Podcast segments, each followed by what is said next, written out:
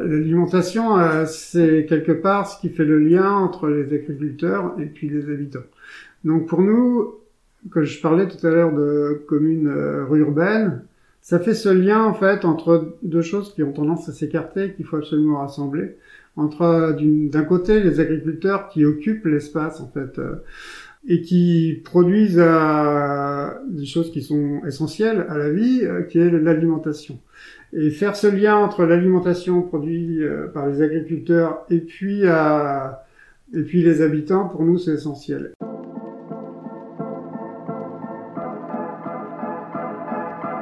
IDETER, le podcast des territoires qui osent.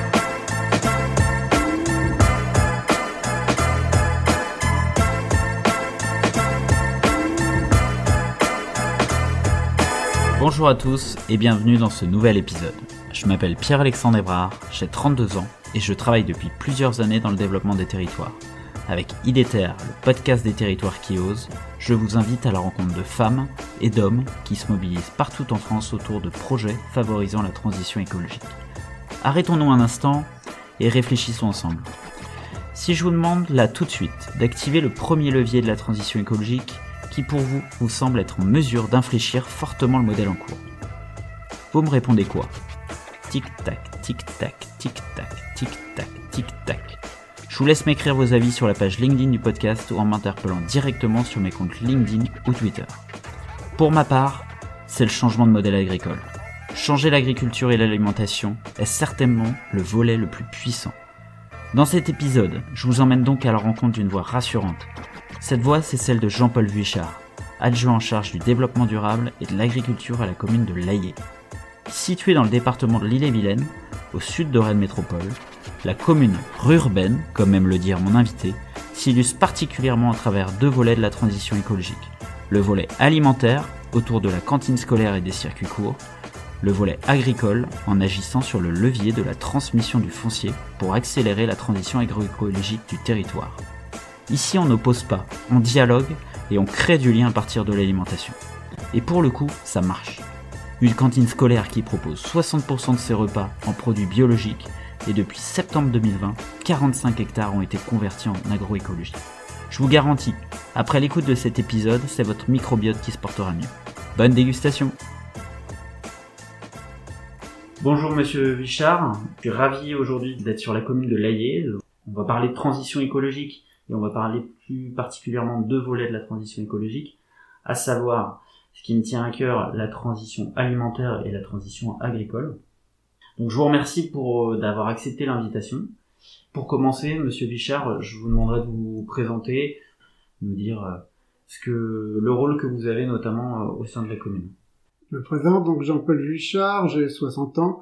Je suis élu adjoint au développement durable et à l'agriculture pour la commune de Laillé. C'est mon troisième mandat, donc ça veut dire que je suis engagé depuis déjà plusieurs, plusieurs enfin, pas mal d'années en fait sur ces sujets-là. Et, donc je suis très je suis très heureux en fait de pouvoir témoigner un peu de cet engagement et de ce qu'on a pu faire et de, ce qu'on souhaite faire sur la commune et de la façon dont on le fait. Quoi. Merci. Troisième mandat, donc ça veut dire que vous êtes élu depuis 2009 Depuis 2009, en fait, 2009. Alors c'est une année un peu, enfin je peux pas l'oublier, cette année 2009, puisque c'est l'année en fait de lancement euh, de, enfin, la réflexion autour d'un agenda 21. Donc c'est quelque part, si on y réfléchit, l'agenda 21 qui était en gestation en fait en 2009, bah, il continue en fait aujourd'hui à travers euh, d'autres formes, mais mais tous les engagements, en fait, les enjeux qui ont été euh, qui ont été levés en fait lors de la euh, lors de la réflexion autour de, cet agenda 21, en fait, euh, il se décline aujourd'hui, notamment sur la partie alimentation, agriculture, euh, économie d'énergie, développement d'énergie renouvelable, mobilité, enfin voilà. Euh, ça couvre l'ensemble de ce spectre-là, avec un fort enjeu aussi sur la participation citoyenne, parce que ça ne peut fonctionner que comme ça. Que comme ça. Depuis 2009, vous êtes à peu près l'adjoint en charge de, peut-être à l'époque ce qu'on appelait développement durable, et aujourd'hui transition euh, écologique. Alors, c'est, avec un petit bémol, c'est qu'en 2009, j'étais simplement conseiller municipal. Et pendant le mandat, j'ai pris le rôle, en fait, de conseiller délégué à l'agenda 21 à l'époque, euh, en cours de mandat. Euh, mais pas en début. Après, je faisais partie de la commission développement durable à l'époque. Et, et, on y travaillait. Alors, j'imagine pour euh, être euh, élu euh, transition écologique dans une commune, il y a une prise de conscience environnementale de votre part. De quand date cette prise de conscience Alors personnellement, la prise de conscience, elle date de, de très jeune, enfin des années 70, clairement. Euh, je me souviens de René Dumont à l'époque. Euh, pour moi, ça a été euh, quelque chose de fort. alors pour témoigner un peu de mon expérience un peu personnelle, c'est vrai que je suis en fait comme pas mal en fait issu en fait mes parents étaient agriculteurs sur une petite ferme en polyculture et mon père se posait pas mal de questions autour de de l'agriculture. Je me souviens avoir visité des fermes en bio à l'époque, Nature et Progrès. Et, euh, et donc ça date un peu de ça, quoi. C'est qu'il y, y, a une, un côté filial sûrement. Et puis, euh, et puis des, j'ai fait par ailleurs, je vous raconte un peu mon histoire personnelle, mais des études de géologie en fait. Je suis un doctorat de géologie et, et qui, euh, qui quelque part m'ont fait prendre, prendre conscience des limites en fait des ressources terrestres et de l'impact de l'homme en fait sur ces ressources-là. Donc pour moi, ça c'est la, c'est la jeunesse quoi. Et, euh, et du coup, quelque part, cette, ce, ce souhait du développement durable, c'est un fil rouge en fait tout le long en fait de ma vie, euh, qui fait que, que pour moi c'était quelque chose d'important. Donc j'ai voulu, euh, comment dire, travailler à la fois dans ma vie professionnelle et puis euh, dans mon engagement citoyen qui me paraissait important. Quoi. Euh, donc ça c'est quelque part le point de vue personnel.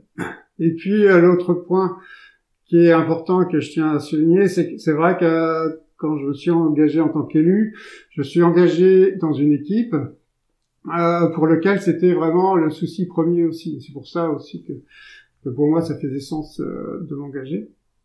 Et donc, euh, et là depuis plusieurs mandats, depuis, euh, je pense que c'était déjà le souci euh, dans le mandat précédent, mais enfin dans, précédent à 2009. Hein.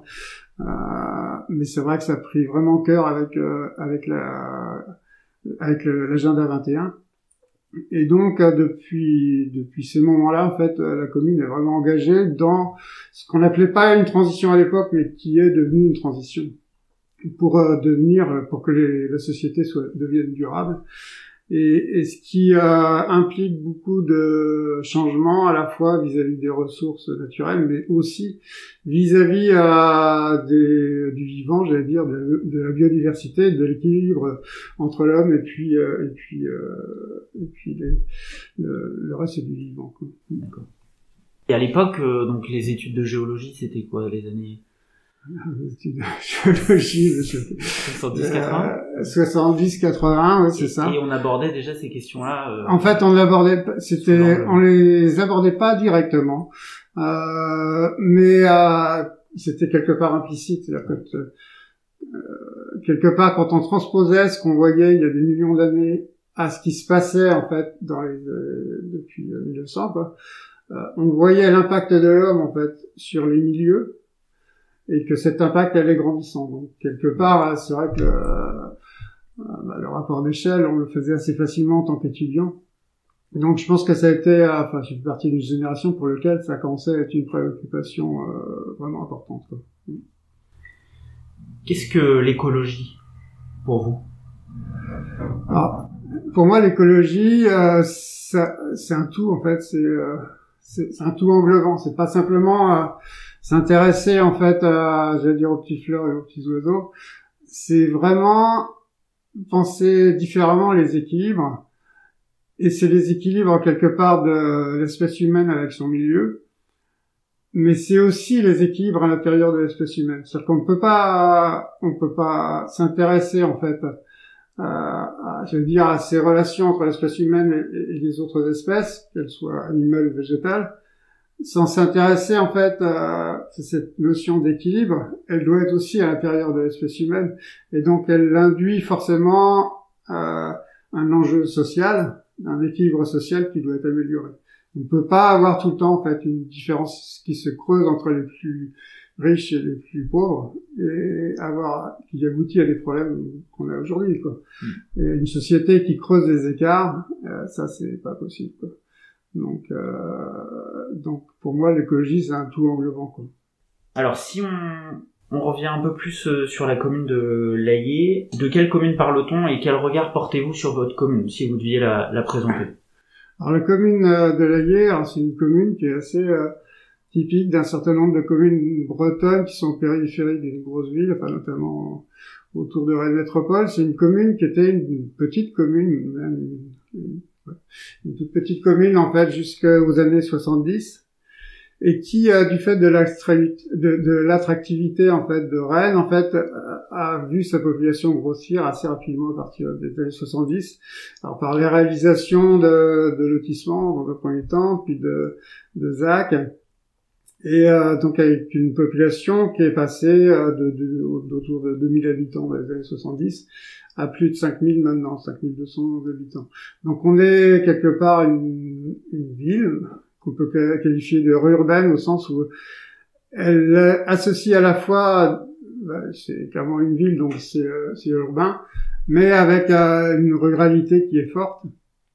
Euh, c'est une ville, enfin c'est une commune qui a plus de, enfin qui a 3200 hectares en fait euh, de surface, donc qui est assez importante avec une forte composante rurale. Cette dimension-là, c'est enfin c'est à la fois c'est important pour euh, quelque part pour c'est l'histoire de la commune et puis c'est aussi une partie de son futur et c'est euh, c'est aussi un dans les choix des des nouveaux habitants le fait d'être dans une commune verte c'est des choix qui comptent et euh, et donc c'est ce mélange entre population nouvelle euh, plus urbaine et puis euh, cette histoire agricole et puis et rurale qu'on doit concilier. Quoi.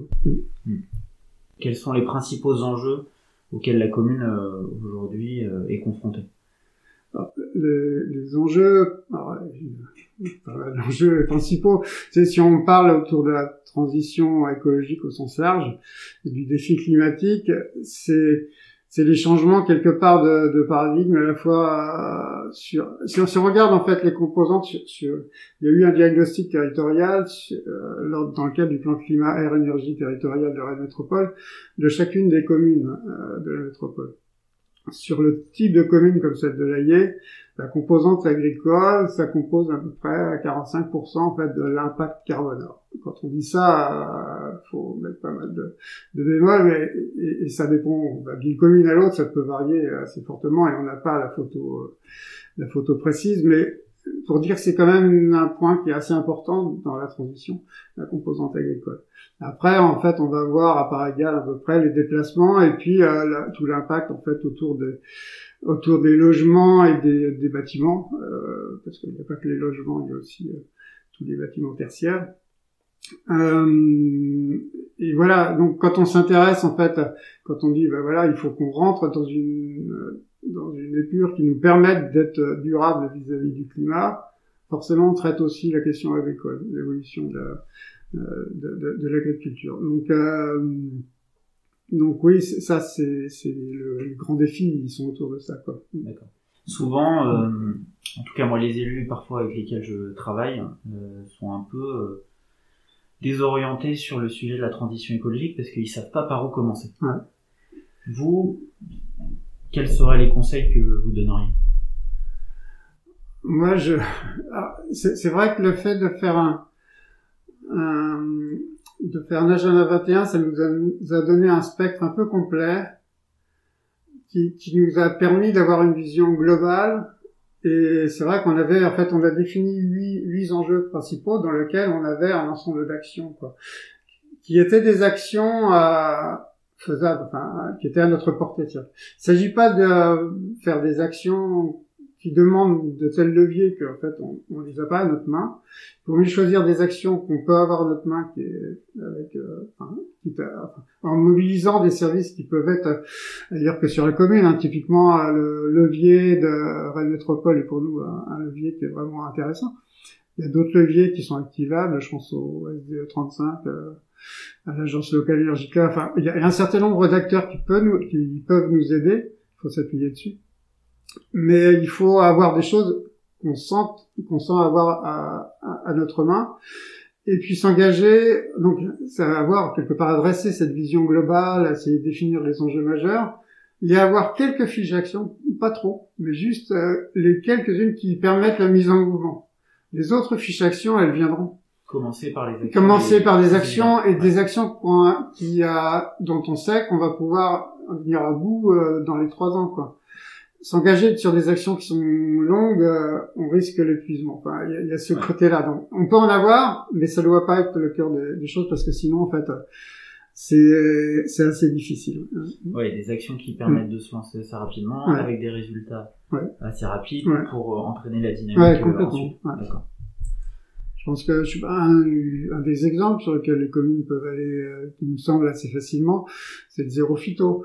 Le, ah, de toute façon, maintenant c'est obligatoire, mais, mais c'est vrai que c'est une action qu'on a menée dans lequel, en fait, quand on l'amène, euh, je dirais qu'à la fois les agents, les habitants, en fait, alors les agents sont contents de faire évoluer leur pratique, les, habitants, en fait, quand on leur explique, euh, quelque part, ils comprennent, et puis ça, les, ça leur permet aussi de s'interroger vis-à-vis euh, de, de, leur propre pratique et, c'est une dynamique positive sur laquelle on aboutit assez facilement quand même.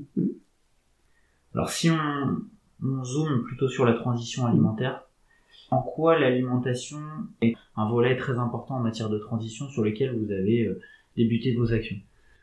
L'alimentation, euh, c'est quelque part ce qui fait le lien entre les agriculteurs et puis les habitants. Donc pour nous, que je parlais tout à l'heure de communes euh, urbaines, ça fait ce lien en fait entre deux choses qui ont tendance à s'écarter, qu'il faut absolument rassembler. Entre d'un côté les agriculteurs qui occupent l'espace en fait euh, euh c'est 1700 hectares hein, sur les 3200 hectares euh, sur la commune de Laillé donc qui quelque part ont, de fait la gestion de ces espaces là et qui produisent euh, des choses qui sont essentielles à la vie euh, qui est l'alimentation et faire ce lien entre l'alimentation produite par les agriculteurs et puis et puis les habitants, pour nous, c'est essentiel. Et, ça se fait à travers, enfin, ça se fait à l'échelle d'une commune comme la nôtre, ça se fait à, travers en fait euh, le restaurant, euh, le, restaurant en fait euh, pour les écoles, et qui permet de faire ce lien-là. Donc pour nous, c'est un sujet qui était important, qui justement qui a été qui a été identifié dès l'agenda 21 et qui nous a conduit à, à, avoir des actions, enfin, une première action qui a été de refaire, de rénover en fait le restaurant scolaire pour à la fois être capable de traiter plus de repas tout en maîtrisant les coûts et puis être capable de travailler les produits frais. Et, euh, et donc avec toute l'équipe en fait d'agents euh, quelque part euh, qui, euh, enfin, qui avait la mission en fait de d'orienter un petit peu différemment en fait euh, la restauration. Comment vous avez réussi à mobiliser les acteurs locaux, alors agriculteurs ou peut-être associations de parents d'élèves, etc., autour de ce projet-là? Alors l'association de parents d'élèves a été partante dès le début en fait. L'association de parents d'élèves était très motivée, le, quelque part le bien manger pour les enfants, pour leurs enfants, c'est quelque chose sur lequel ils sont très sensibles. Donc, euh, donc pour nous, ça a été un vrai moteur parce que euh, l'élu, euh, enfin, les élus ont toujours besoin en fait de, de la participation des habitants, des citoyens pour pour euh, faire les choses. Que, quelque part, notre rôle, quand bien même on est élu, ok, on représente effectivement la population. C'est important de travailler sur les projets avec les habitants, avec ceux qui sont les premiers concernés. Donc là, en l'occurrence, les parents d'élèves. Parce que c'est vrai que quelque part, c'est pour eux qu'on travaille, pas pour leurs enfants. Quoi. Et, donc, à ces projets-là, on les mène ensemble. Ça veut dire qu'on a des comités, typiquement sur les restaurants scolaires. Quand on a fait le nouveau restaurant scolaire, les orientations, elles sont faites avec euh, le conseil d'école, avec... Euh, et, et on, on, a un comité projet qu'on travaille qui est ouvert, dans lequel les habitants qui le souhaitent euh, peuvent participer. Quoi. Et on procède toujours comme ça. Et comment ça a été perçu par le monde agricole?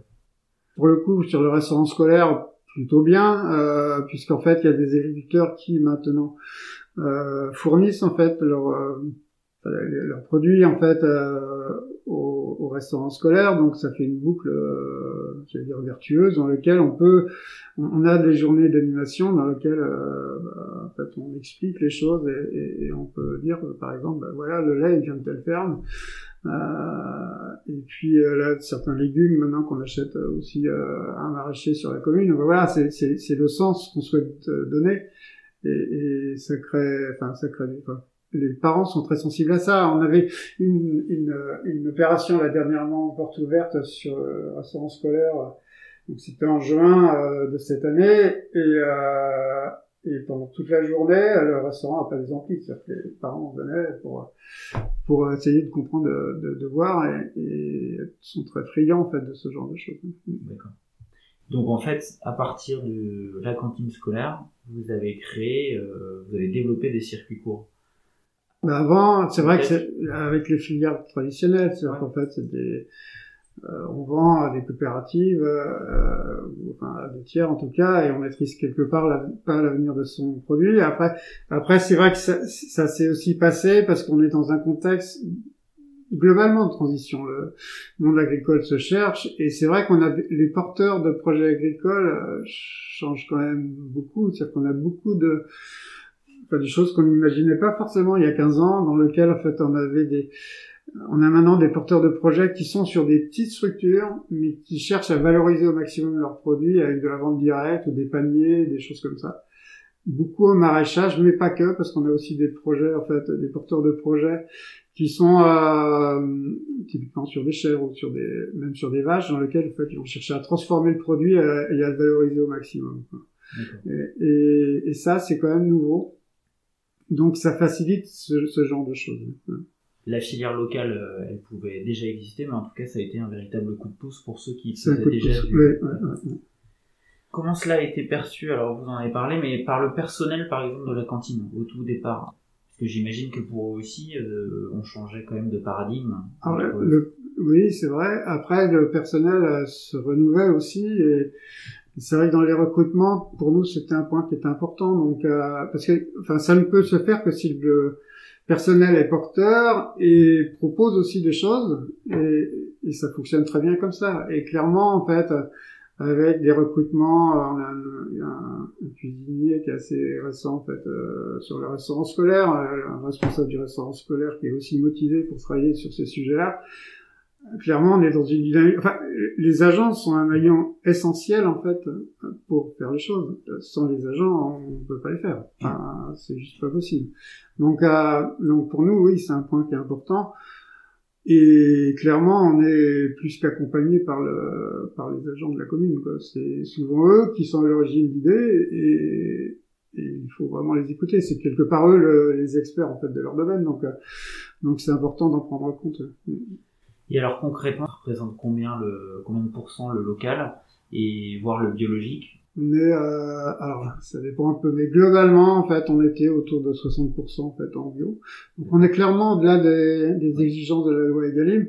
Mais je reprenais en fait euh, pour euh, réfléchir un peu à notre entretien, je reprenais un peu les, les enjeux en fait qu'on avait identifiés euh, lors de la, enfin, lors pour l'agenda 21, et c'est vrai qu'on avait tout un enjeu autour de l'alimentation dans lequel on souhaitait, c'était un des enjeux, des huit enjeux, avoir une, une, une, alimentation de plus, de plus en plus bio et locale. On était déjà, et ça, c'était, on a commencé à réfléchir en 2009. Hein, on a arrêté tout le programme d'action à la fin 2011 pour le voter en fait début 2012. Mais voilà, donc ça date déjà, quoi. Donc cette mise en mouvement, elle date, ce qui explique aussi, bah, quelque part, qu'on en récolte les fruits aujourd'hui, quoi.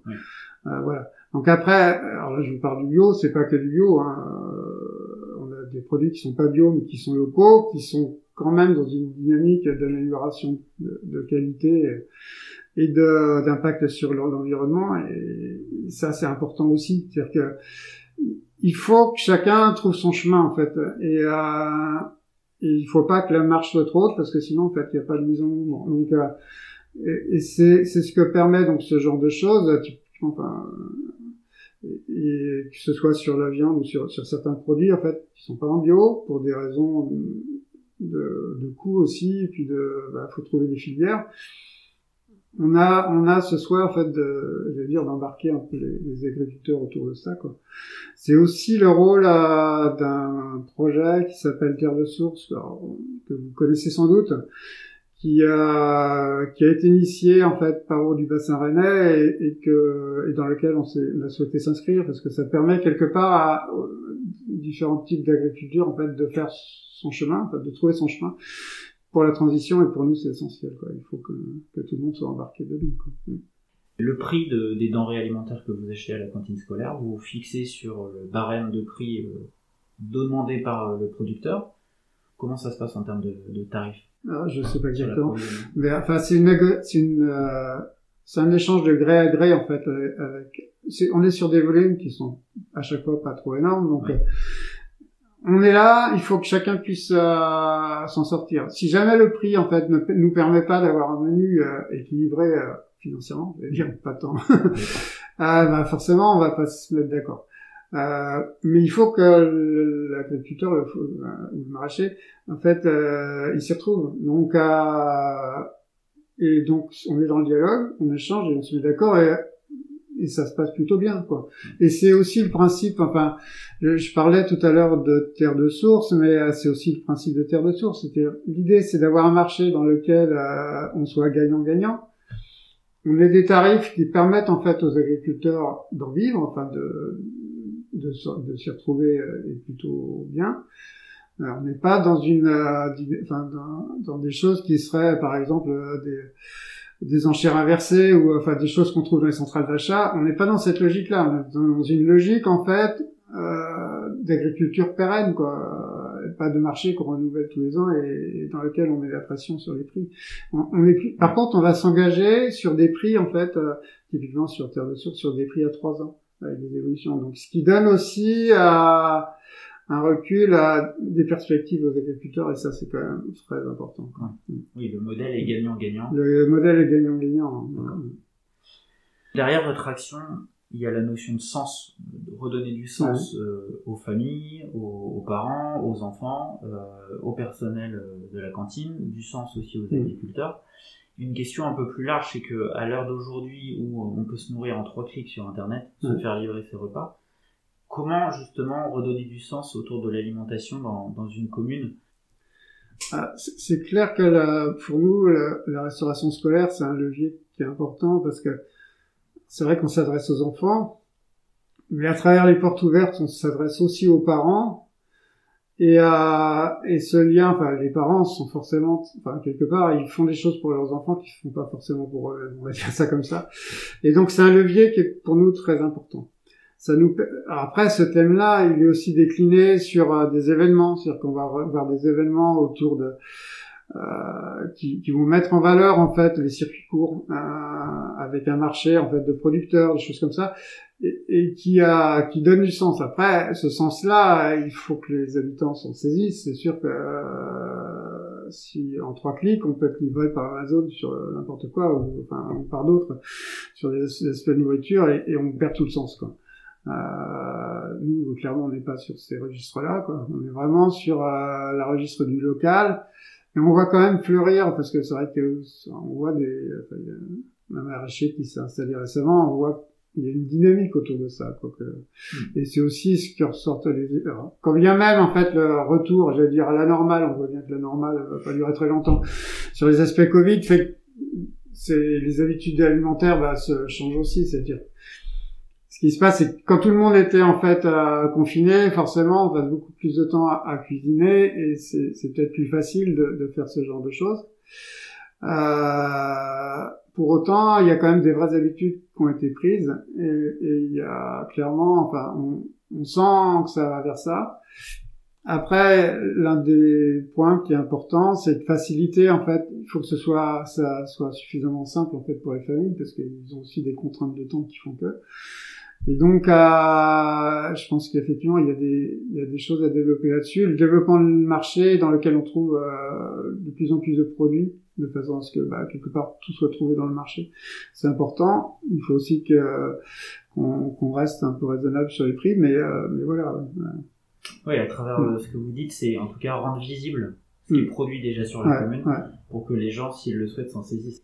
Le monde agricole, ici comme ailleurs, de toute façon, est soumis à ce qu'on appelle l'agribashing. Comment vous arrivez à, réconcilier un peu ces, deux publics-là? Des gens qui, qui ont une utopie de la campagne, euh, sans odeur, sans alors j'exagère hein, mais euh, sans, sans que le coq on l'entende chanter euh, voilà. Et, et, et ces agriculteurs qui se méfient ces populations là parce que ces populations là arrivent avec des, des demandes bien particulières comment vous arrivez à réconcilier ou comment vous voyez que ça, ça se met en, musique sur votre commune? C'est alors c'est un peu plus court. On a une réunion publique la semaine prochaine, alors qui plus autour de, du thème de la chasse, mais dans lequel en fait en fait, ce qu'on voit, c'est vrai qu'il euh, y a encore 40 ans, il y avait pas mal de, de, familles pour lesquelles il y avait dans la famille un agriculteur, et donc c'était c'était plus, enfin, pour tous les, toutes les personnes de la famille, c'est plus facile en fait de, savoir ce que c'était l'agriculture. Maintenant, en fait, l'agriculture est devenue beaucoup plus éloignée. Et puis, euh, que ce soit en fait, des personnes, euh, je vais dire, de la ville, mais même euh, des fils, petits-fils d'agriculteurs, en fait, ils ont plus la même exigence. Cette exigence, elle est un peu, euh, elle a des contraires en fait. C'est-à-dire qu'eux, ils voudraient des produits qui soient plus naturels, tout ça. Euh, ils veulent la biodiversité, mais pas forcément les mouches qui vont avec, enfin, les insectes. Mais et, donc, c'est, il faut aussi mettre en exergue ces points-là. On le voit hein, sur euh, et, quelque part l'agriculteur, bah lui, euh, il est un peu dans ses, enfin, ce qui est ce qui est ce qui est dangereux, c'est l'absence de dialogue. Et cette absence de dialogue, il, il, a, tendance, il a tendance à franchement à, à augmenter. Et donc nous, on est là pour qu'il y ait du dialogue, quoi. Euh, ça, c'est un point. Mais, mais il faut aussi, il faut mettre les, les habitants vis-à-vis de leurs propres contradictions. Hein. Je vais prendre un exemple. C'est vrai qu'on a une commune qui est très verte avec euh, avec des haies qui vont à l'intérieur en fait des lotissements. Dans les haies, il y a des gros chênes, il y a des voilà, du chêne, ça fait des glands, ça fait des feuilles hein, qui tombent sur les terrains. Ils étaient d'accord quelque part, la plupart des habitants hein, quand, ils se sont installés. Et puis euh, en fait, euh, au bout d'un certain temps, ils en ont un petit peu marre de ça. Bah oui, ça fait partie des choses. Quoi. Enfin, vivre avec la nature, c'est aussi ça, quoi. Donc, euh, c'est les mêmes qui vont profiter de l'ombre. Complètement, complètement. Donc euh, bon, euh, mais ce qu'on a, enfin, je vous parle des chênes, mais finalement, vis-à-vis de l'agriculture, c'est un peu la même chose. Euh, il y a forcément, entre guillemets, des nuisances, enfin, des impacts, des odeurs, des choses comme ça. Euh, bah oui, ça fait partie des choses hein, du coq. Enfin, on parlait du coq, mais voilà. Alors le coq, c'est pas, c'est-à-dire, c'est pas, c'est pas le souci, clairement, à la vie. Mais, euh, mais oui, les pratiques agricoles, ça peut être un souci. Mm. Par rapport à l'agribashing, en tout cas, vous, pour vous, la boussole, la solution, c'est, en tout cas, on essaye de réunir tout le monde. Au moins que les gens se parlent.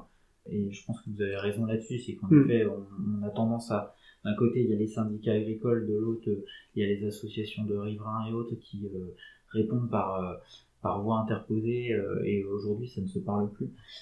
donc non, mais en tout cas, c'est très intéressant. Et comment c'est perçu ces réunions publiques? Euh, comment vous régulez ça aussi Parce que c'est pas évident pour vous en tant qu'élu, parce que l'idée n'est pas de prendre parti ni pour l'un ni pour l'autre.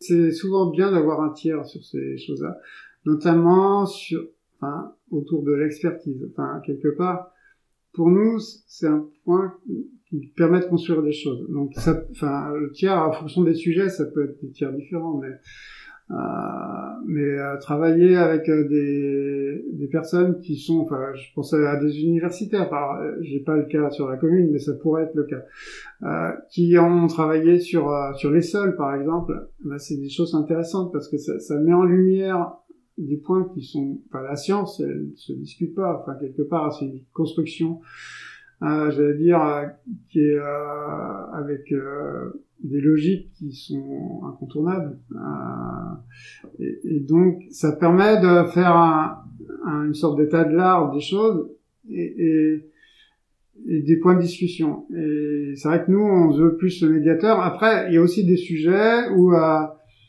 euh, c'est vrai qu'on a été élu sur un, certain nombre de choses et sur un programme. On est quand même là pour dérouler le programme et, et quitte à prendre quelques risques s'il faut les prendre. Mais, euh, mais voilà. Si on parle de transition agricole, aujourd'hui on compte une vingtaine d'exploitations, c'est ça sur la commune? C'est ça, oui. Comment aujourd'hui vous, vous, favorisez cette transition agricole, ce changement de modèle? Il me semble, en plus ça fait le lien avec euh, votre réponse précédente, que vous accordez un énorme dialogue avec le monde agricole.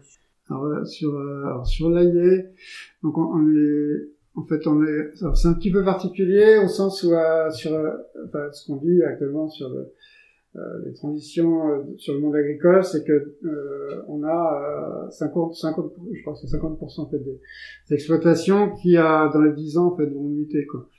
Et donc ça c'est important. Alors, pour l'AIE, on a moins cette Quand pression. Vous dites pardon, C'est-à-dire en fait que l'âge des euh, la personne va partir en la retraite. personne va partir en retraite.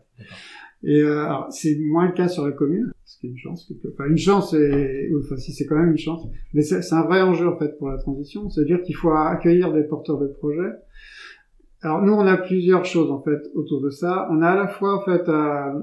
et c'est un point qui est important pour nous, c'est-à-dire qu'en fait, on a on travaille avec Rennes Métropole, je parlais des structures sur lesquelles on pouvait s'appuyer. On travaille avec Rennes Métropole sur une, une ancienne ferme qui est située au nord de la commune, qui fait 33 hectares, et dans lequel on veut en faire un peu l'exemple de la transition euh, agroécologique, avec euh, le souhait d'avoir plusieurs, porteurs de projets en circuit court, donc quelque part avec euh, la forte valeur ajoutée sur leurs produits, pour euh, enfin en circuit court et puis avec euh, bah, zéro phyto enfin quelque part euh, enfin, des productions forcément bio sur cette ferme pour en, en faire un exemple sur lequel on puisse s'appuyer quoi. Donc ce projet on le travail en ce moment avec la métropole on accueille des euh, donc on est identifié donc ça veut dire qu'on a des porteurs de projets qui s'adressent à nous sachant que derrière on travaille sur, sur ces sujets là avec les différents organismes euh, qui, enfin, du métier autour de ça. Donc, je pense à la Chambre d'agriculture, je pense à AgroBio 35, je pense au CIVAM, enfin, un certain nombre d'organismes qui, qui sont sur, sur ces sujets-là et qui, qui nous accompagnent. Après, le souhait, c'est aussi sur les, euh, que ce soit en fait sur les locations de terre que ce soit sur les transmissions, en fait, d'être en fait, de regarder ce qui se passe sur le sur les communes, pour essayer de faire en sorte bah, que ces mutations euh, se partent, enfin, faire en sorte déjà qu'il n'y ait pas d'arrêt, enfin, que la population d'agriculteurs ne diminue pas, parce que quand elle diminue, ça veut dire que les exploitations deviennent de plus en plus grosses, et c'est toujours moins de circuits courts, moins de, enfin, quelque part, une agriculture qui est, qui est beaucoup plus euh, industrielle, quoi. Donc c'est pas ce qu'on souhaite. Euh, et notre souhait, c'est plutôt, enfin, clairement, d'installer de nouveaux agriculteurs, donc d'avoir des projets qui se tiennent euh, sur la commune. Et là, c'est un peu au cas par cas, mais c'est le souhait, c'est vraiment d'être, enfin, acteur entre guillemets, parce que les communes n'ont pas de vrai rôle au sens où euh, bah, on leur en attribue pas.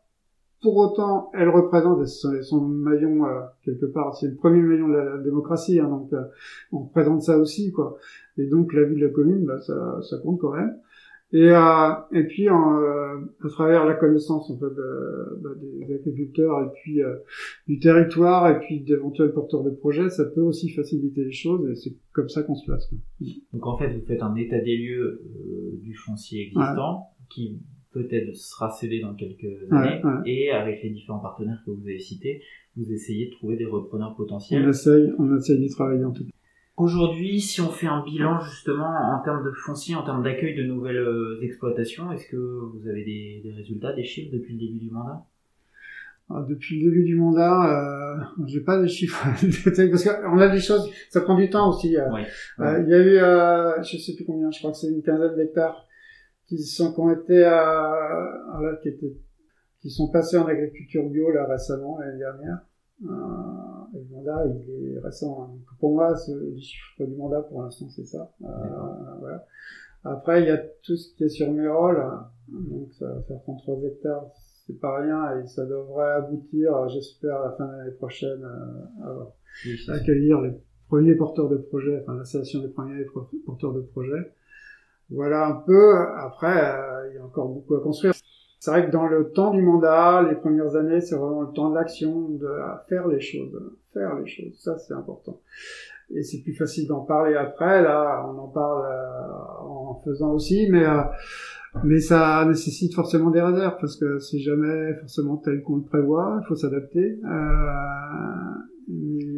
on voit quelque part la trajectoire qu'on cherche à atteindre et les qu'on peut y mettre. Donc à nous transformer. En tout cas, je prends rendez-vous pour 2026. oui.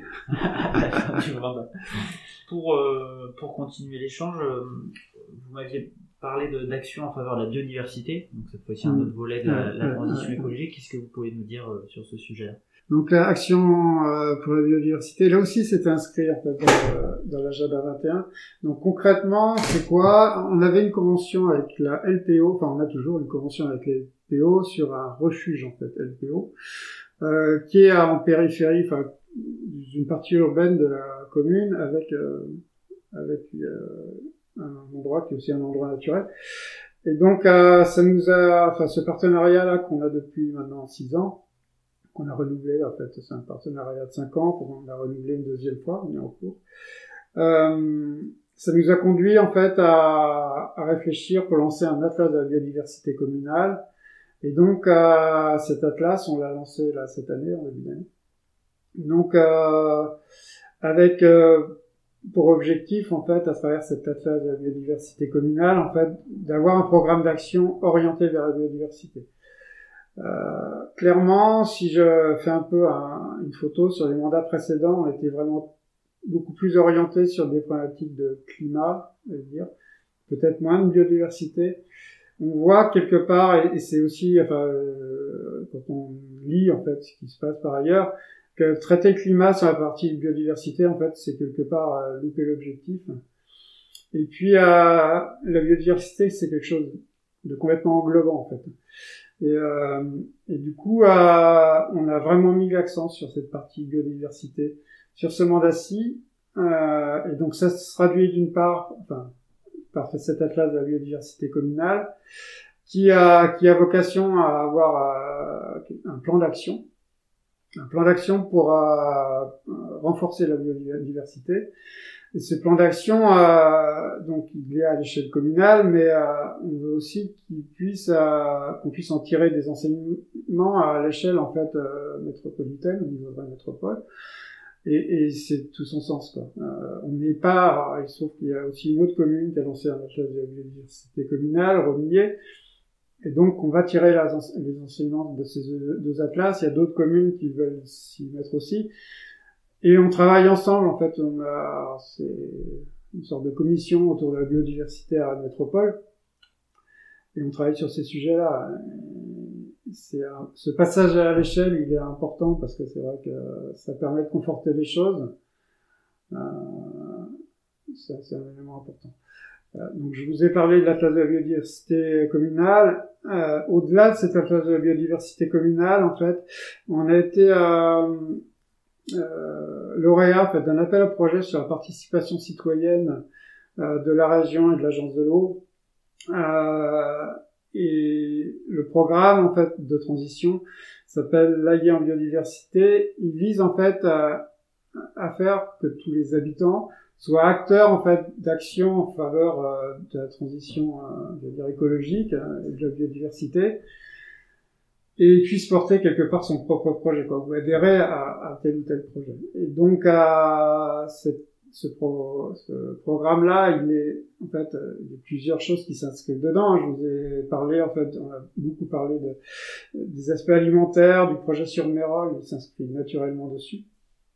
Mais euh, derrière, on se recherche aussi à avoir des, initiatives d'habitants. Donc, on va avoir un groupe d'habitants qui va qu'on va faire travailler sur ces sujets-là pour avoir des idées et puis à faire naître en fait des projets de transition de façon à ce que l'ensemble de ces projets puissent euh, concourir en fait à la transition euh, globale en fait de la commune. D'accord. Ce groupe de citoyens, il a été c'est sur la base du volontariat? C'est sur la base du volontariat. Euh, alors, je vais vous donner un scoop. en fait, pour ce qu'on veut, c'est qu'on soit pas dans notre soi. et donc on va, enfin, on a proposé de faire un tirage au sort pour avoir des citoyens en fait, qui soient, qui viennent, enfin, qui n'ont pas, qui, voilà, qui, qui, n'avaient pas forcément l'idée de participer, mais qui viennent. Euh, et alors c'est pas la première fois qu'on fait ce genre de choses, mais en général c'est toujours intéressant parce que parce que finalement ils y prennent goût et puis ça permet d'avoir de penser un peu différemment aussi et, euh, et ça apporte un plus. Quoi. Vous tirez au sort des citoyens sur la liste électorale? Alors, euh, euh, ce point-là, il va discuter parce que je suis pas sûr. Bah, c'est une des questions qu'on a traitées. Il me semble qu'on n'a pas le droit d'accéder aux listes électorales, donc faut autre. Mais, ah oui, euh, c'était pas à partir de la liste, mais voilà, en tout cas sur le modèle de la convention citoyenne. C'est sur le modèle de la convention citoyenne. On va tirer au sort des citoyens. Ouais. Euh, L'idéal serait qu'ils soient répartis en fait en tranches d'âge et, et, puis même de répartition entre ceux qui sont dans le bourg et ceux qui sont à l'extérieur. Voilà. Et pour avoir des choses un peu un peu différentes. Et, et puis on va les faire travailler ensemble. Euh, donc c'est quelque chose qui est animé par euh, un réseau qui est actif sur en Bretagne sur la transition qu'ils appellent euh, cohérence que vous connaissez peut-être euh, et qui nous accompagne sur ce projet là et donc, vous me dites, c'est pas la première fois que vous allez le mettre en place, vous l'avez déjà mis en place. On a déjà tiré au sort des, euh, oui, sur pour des comités de projet en fait, euh, fait appel des citoyens pour essayer d'avoir des, et ça fonctionne. Donc, ça euh, fonctionne, les gens viennent. les gens viennent. Ouais. À partir du moment où il y a eu cet échange, alors des fois on peut avoir, euh, enfin quelques loupés, des gens qui refusent vraiment quoi. Dans ces cas-là, on se filme pas, hein, on va chercher quelqu'un d'autre.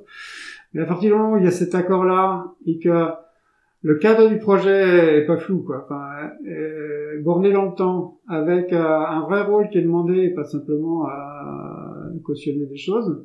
C'est-à-dire quelque part, nous, euh, ce qu'on souhaite, c'est qu'il y ait des idées, des projets qui émergent de ça, et à nous, on s'engage quelque part à, à, les exécuter derrière, quoi. Donc, donc c'est pas, c'est c'est du concret derrière, c'est du concret et et c'est pas euh, que des réunions pour faire des réunions quoi. Donc, euh, et, et c'est vous élu, vous allez euh, aux portes dire Madame, Monsieur, vous avez été tiré au sort ou c'est par courrier, par coup de téléphone C'est euh, plutôt courrier, coup de téléphone.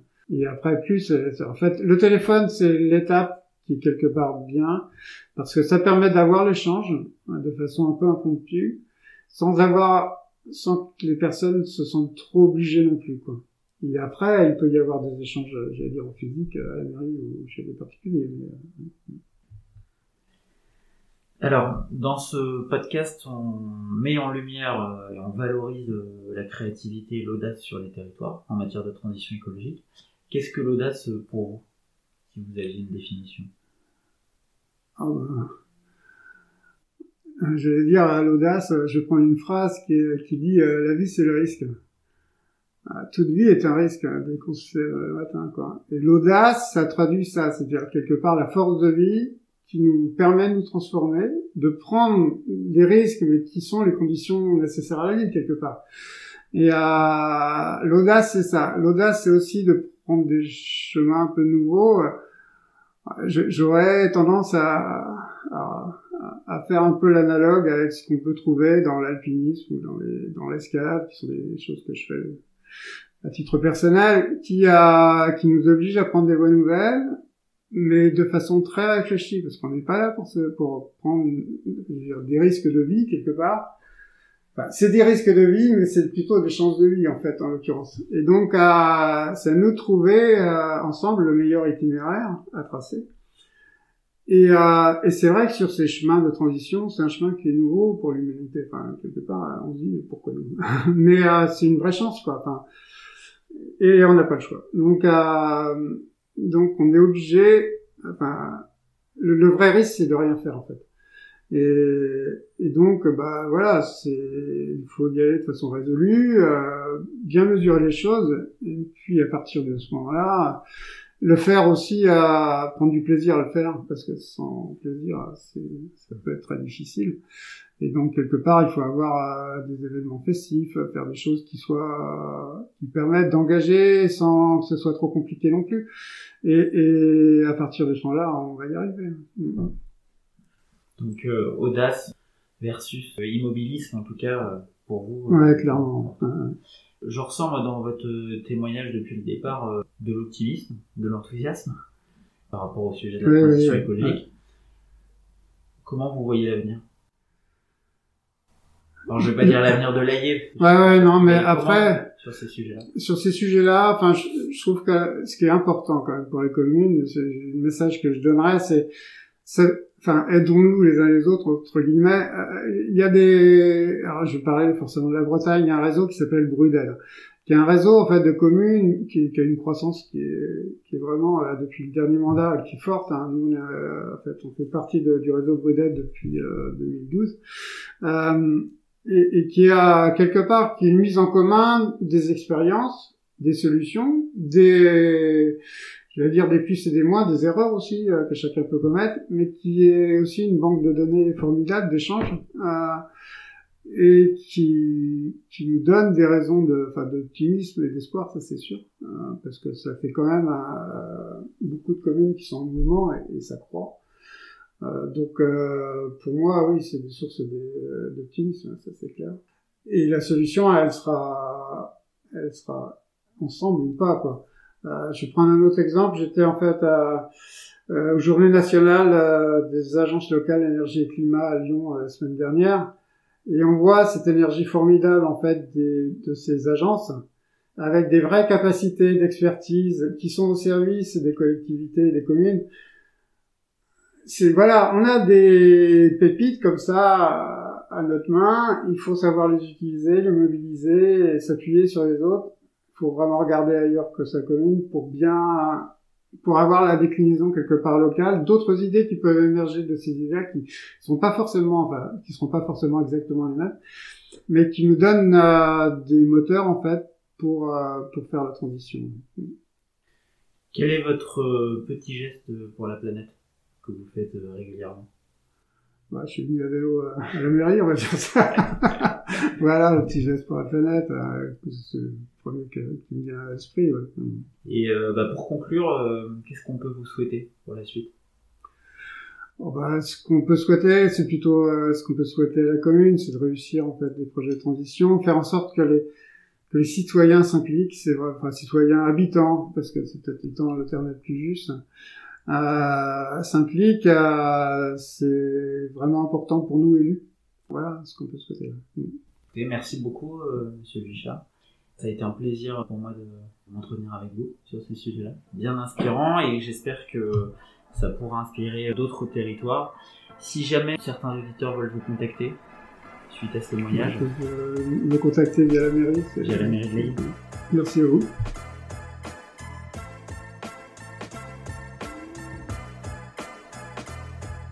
Merci d'avoir écouté cet entretien jusqu'au bout. J'ai pris beaucoup de plaisir à le préparer et j'espère qu'il vous a plu. Si c'est le cas, n'hésitez pas à l'aimer, à le partager et à me faire vos retours sur la page LinkedIn du podcast ou alors en m'interpellant directement sur mes comptes LinkedIn ou Twitter. Si vous souhaitez reprendre un peu de dessert, pour cela, je vous laisse piocher et écouter les autres épisodes du podcast. Voilà, l'épisode touche à sa fin. Je vous dis à très bientôt.